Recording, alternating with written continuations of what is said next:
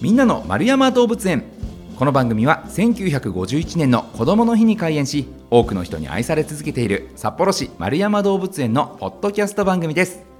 飼育員さんのお話を聞いて皆さんも動物博士になっちゃいましょう。ということで今月6月にご紹介しております動物はシマフクロウです。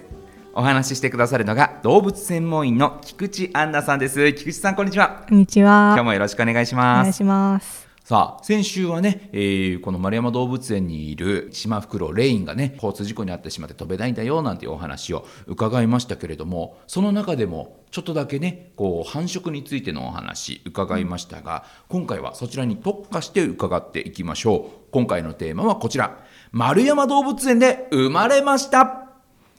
さああの先週もねこれまでレインがクックとペアになって3羽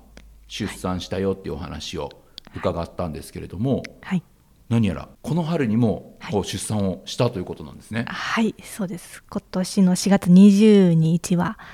孵化しました。ほうあれですか猛禽類もあれ猛禽類って鳥なんですか？鳥鳥ですね 鳥でいいんですよね、はい、鳥で合ってます。猛禽類も鳥だからじゃあ、卵で産むってことですか？そうです。卵で生まれて、その卵がパカッと割れたらヒナが出てきまはあ、す。はあはあはあ、えーえなんかねこうフクロウ猛禽類っていうと、うん。鳥なんだけどなんかちょっとイメージ違うから あれですか温めるんですか？あ、温めますね。ちゃんとお腹であの大事に温めてますね。へー。えそもそもこうね鳥が卵を温めるっていうの、うん。うんなんとなくイメージこの木の枝とかねうんうんうん。葉っぱとかで巣みたいのを作って、はいそこに卵を産んでこう上に乗っかって温めるイメージなんですけど、はいはいはい。シマフクロウもそういう感じですか？シマフクロウはそういうタイプの巣じゃないんですよね。あのよく大きい木なんかに穴が開いてるの見たことあります。はいはいはいはい。ウロとか樹洞とかって言うんですけど、あのキツツキが開けたような穴を、はいはいはい。はいで古い木だと大きい穴が開いてたりするので、その穴の中で卵を産んでますね野生では。確かになんか映像とか写真とかで見たことありますね、うんこの木の中からフクロウが顔をちょこっと覗いてるやつ。ああれなんですね、はい。へえでこう卵を産んで、はい。だいたいどれくらいの期間温めると孵化するんですか、大体35日前後温めると孵化しますね。ん。えでその間っていうのはこうお母さんが温めてはい。お父さんが餌を運んでくるみたいな、はいそんなイメージですか？あ、そうですそうであす。そうなんだ、はい。へえで、まあ、そういった形で、まあ、卵を産んで育てるよということですけれども、はいこう丸山動物園でもじゃあそういったこう巣巣箱みたいなのを作ってあげてその中でこう、卵を温めてみたいな感じなんですか？そうですね。動物園ではあの人工の巣箱を置いて、その中で、その中に巣材を入れて、そこであの卵を産んでもらってます。で、まあ、今回、えー生まれたのが合計で4羽目3羽目1、2、3、4羽目です4ね。羽目が今回生まれた、はい。えこの生涯でいうとはい。どれくらいの数をうん。シマフクロウっていうのは産む動物なんですか？1回にだいたい1卵から3卵産むっていうふうに言われていて、はいで環境が整えばまあ毎年繁殖したり、まあ、あんまり餌の環境とかが良くなければ繁殖しない年もあったりするのでで結構鳥はですね生涯現役で繁殖できるようでえ結構もう3040になっても卵を産んだりとかっていうのがあるすごいですね。すごいですよね。えだって40年生きるってね、伺いましたけどそれで毎年産んでたらものすごい数の子供になりますうね。んそうですね。えーすごいえでもそうなってくると、はいこう他の鳥に比べてもきっと寿命が長いうん。鳥ですよね。はい。っていうとめちゃくちゃ増えそうな気がするんですけど、うん。どうなんですか？野生下ではこうシマフクロウってかなり数って多いんですか？いやかなりあの減っていて、え？ー今100つがい100ペア？なのでも200羽ぐらいしかいないっていうふうに言われて。いるんですよこね。の広い北海道で、はいそれしかいない。それしかいないんですよ。えーえななんでなんですか？それはやっぱり暮らしていける、まあ、昔は北海道全体にいたってあの言いましたけどもやっぱりシマフクロウが暮らしていけるその綺麗な魚がいるような川と森がセットになったようなところっていうのは意外と少なくてですねでシマフクロウも同じところに何羽も何羽もはいないんですよね、はいはいはい例えば一つの河川にワンペアのシマフクロウっていうような縄張りがあったりするので、だんだん増えても増えても今度その子どもたちが出てく先がなかったりして結局餌がこう取れなくてなかなか増えていかなかったりとかいうことがあるのでそうですね。孵化したヒナが全部無事に育ってくれたらいいんですけどもなかなかそうもいかないようで。えー、でまあまあ野生下はねそういった状況ということですけれども、丸山動物園では今回4羽目が生まれたとい。うことで、はい、大体どれくらいの期間です巣立っていくというか、うんうん、こう親とは離れるようになるんですか？早いのだとその次の繁殖が始まる前か、まあ、半年から1年後ぐらいですかね、長いのだと2年ぐらい近くにいたりするようなんですけども。えでも大変ですね。丸山動物園もね、うん、そのやっぱこの檻の数は限られてるわけで、うん、毎年どんどん生まれて、はい、それぞれに一ケージずつ与えてたらもう足んなくなっちゃいますよね。そうなんですよね。今いろんな動物園全国の動物園が少しずつ飼ってくれるとこが増えてはいるんですけども、うんなかなかそれでもやっぱ大きい鳥なので場所も必要ですし、なかなかそうですね場所の問題っていうのは常にありますね。でそんな中今年生まれた子供に関しては今までとはまた違った形で生まれてるというふうに伺ったんですけどあそうですね、うん、普通はあのフクロウの繁殖するってなったらその年生まれた子供は離してまたペアだけで飼育してあの繁殖させるっていうのが普通なんですけども、はい、やっぱその出す場所がなかなかなかったりとかっていうのもあってあと研究者の方にですね結構シマフクロウは長く親元にいる個体もいるよってことで教えていただいてそしたらまあその喧嘩したり追い払ったりとかしないのであればそのまま近くにいさせてもいいんじゃないのかという話になりまして、はい、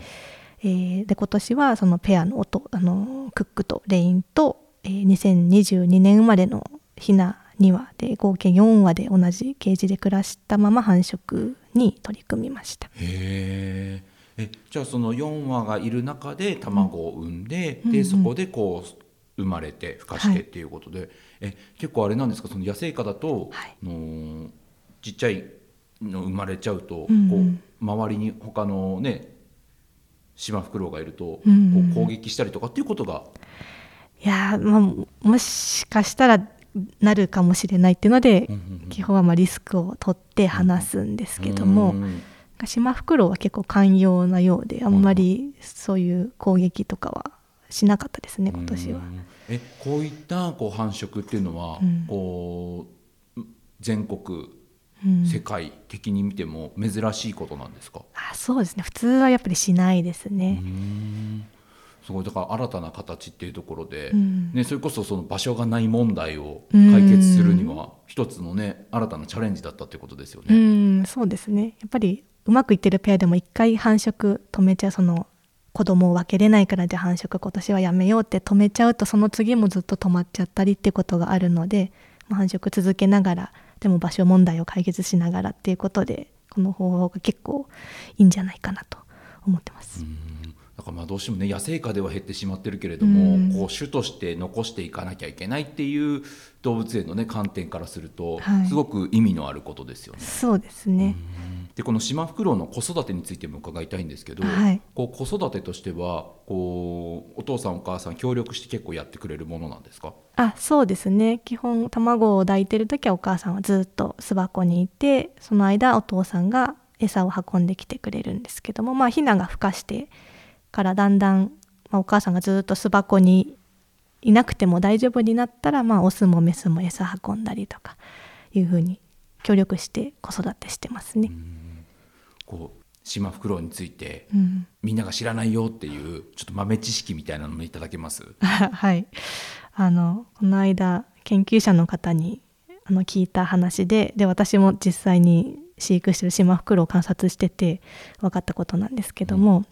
あのメスのシマフクロウはちゃんと小さいヒナに合わせて小さく餌をちぎって与えることができるんですけども、うん、オスのシマフクロウはどうやらそのちぎるちぎって与えるってことができないのかしないのかしないようで、明らかにヒナが食べれない大きさの餌でも あのヒナの口にグイグイって 持ってきてそのうち諦めてポトって落としたのをお母さんがちぎってあのあげるっていうのを見てますね。ねえまあ、ご家庭によるとは思いますけれども雑なのはなんか人間と変わらないですね。なんか お父さんの方がちょっと雑でお母さんの方がしっかりとちゃんとしてるよ子供の目線に立ってるよみたいなね。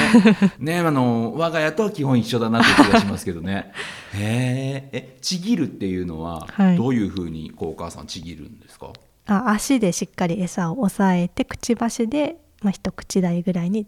くちばしでちぎるっていう感じですね。うん。やろうと思ったらお父さんもできそうですけどね。あそうですね自分の餌は大きい餌自分で取った時は自分の分はちゃんとちぎって食べたり自する分のはちんです自分のはちぎるのに？我が子にはちぎってあちぎげない。ってあげるおいおいおい優しさちょっと欠けてますね。そうですね。へえそっかじゃあちぎることができないわけじゃなくてそこにひなにあげるなんですね概念がないのか。わかんないですけど。意識が向いてないんですね。そうですね。これはちょっとねだからもう気づけないお父さんにはねお母さんの方からちょっときつく言わなきゃいけないっていうところでね。何年か後にはもしかしたらねクックもできるようになってるかもしれないですよね。そういうのもあるかもしれあんたないですね。ちぎんなさいよ。ってへえいや面白いですね。他には何かありますか？まあ、そのひなと一緒に飼育してたから分かったことなんですけども、はい。結構あのお父さんはお母さんに餌を持ってったりひなに餌を持ってったり、餌を口にくわえたまま巣に近づいていくんですけども、そのくわえてるのをその去年生まれのひなが見つけたらスタッとお父さんの方に寄ってって餌を奪いに来るっていうのうんがありますね。それひな用の餌なのに すごいだからちょっとこうお兄ちゃんお姉ちゃんがそうですね。横取りしちゃうんですねいうことです。でまたお父さんはちゃんとまた餌取ってきてひなの分また持ってったりで今年はすごい忙しかったと思います。わあそっかそんな忙しい思いしてるからもうはいちぎるのちょっとできないのはしょうがないかという気にもなりますね。はい、えーなんとなくねこう野生動物っていうところで言うとそういったあんまりこう人間とは違うというか、うんその家族愛みたいなのをあんまり感じる瞬間ってないですけど、うんなんかそのファミリーはそのファミリーでなんかとってもほっこりしますね。そうですうね。んいや面白いなちなみにこう動物によってこう小さい子供の頃と大人になってこう見た目が変わるみたいな動物たくさんいるじゃないですか。はいでいうとこう鳥がね比較的そういうのって多いから、はいシマフクロウも見た目ヒナと大人っていうのはだいぶ違うもんですか？だいぶ違いますね。ちょうど今6月頃がシマフクロウの巣立ちの時期でちょうど巣から出た頃のシマフクロウはすごくモコモコしていてうん。可愛らしい姿をしているのでぜひ見に来ていただきたいですね。へええ色とかも違うんですか？色もそうですね。グレーっぽいわたわたのぬいぐるみみたいな見た目で非常に可愛いです。えー、なんかねペンギンとかもそうですもんね。あねそうですね。ちょっとグレーっぽくてみたいな、はいはいはい。へえそっかじゃあそういった様子を見られるのももうまさに今ということなんですね、はい、えもうすぐそのモコモコがこうだんだん大人になっていっちゃうもんですか？そうですね。大体もう8月とか9月になっちゃうとだんだん大人半分大人みたいな感じになってきますね。じゃあこの夏の間にぜひはい見ていただきたいですね。はい、はい、でえっ、と今いるヒナたちっていうのも今後はこうまたどっかの動物園とかに行ってこう新たなペアを見つけて繁殖っていう風になっていくんですか？あそうですね。今そのいろんなシマフクロウのペアを作る調整をしているのが釧路市動物園の方なのでその方があのいろんな動物園と調整してどことどこのペアが相性いいかっていうのを見てそのうち丸山動物園のヒナも移動になるかなと思います。うーんじゃあ本当にこう今は同居してるけどもそのうち巣立っていくよと。そうですねいうことなんですね。はいへーじゃあ本当に全国的に見てもこうファミリーで暮らしてる野生ではねファミリーで暮らすことあんまりないってことですもんね。うんはいそうですねだから本当全国全世界的に見てもこうファミリーで暮らしてるシマフクロウを見られるのはもしかしたら丸山動物園だけかもしれないですね。ああそうですうね。んそういったきっと限られた期間だと思い思いますので、はいね、このファミリーで暮らすシマフクロウの様子見にですね丸山動物園に足を運んでいただければなというふうに思います。え今日は札幌市丸山動物園のシマフクロウについてお話伺いました丸山動物園のホームページでは日々の動物の様子やイベント情報も紹介していますのでぜひそちらもチェックしてみてくださいということでこのお時間はシマフクロウについて動物専門員菊池杏奈さんに伺いました菊池さんありがとうございましたありがとうございました。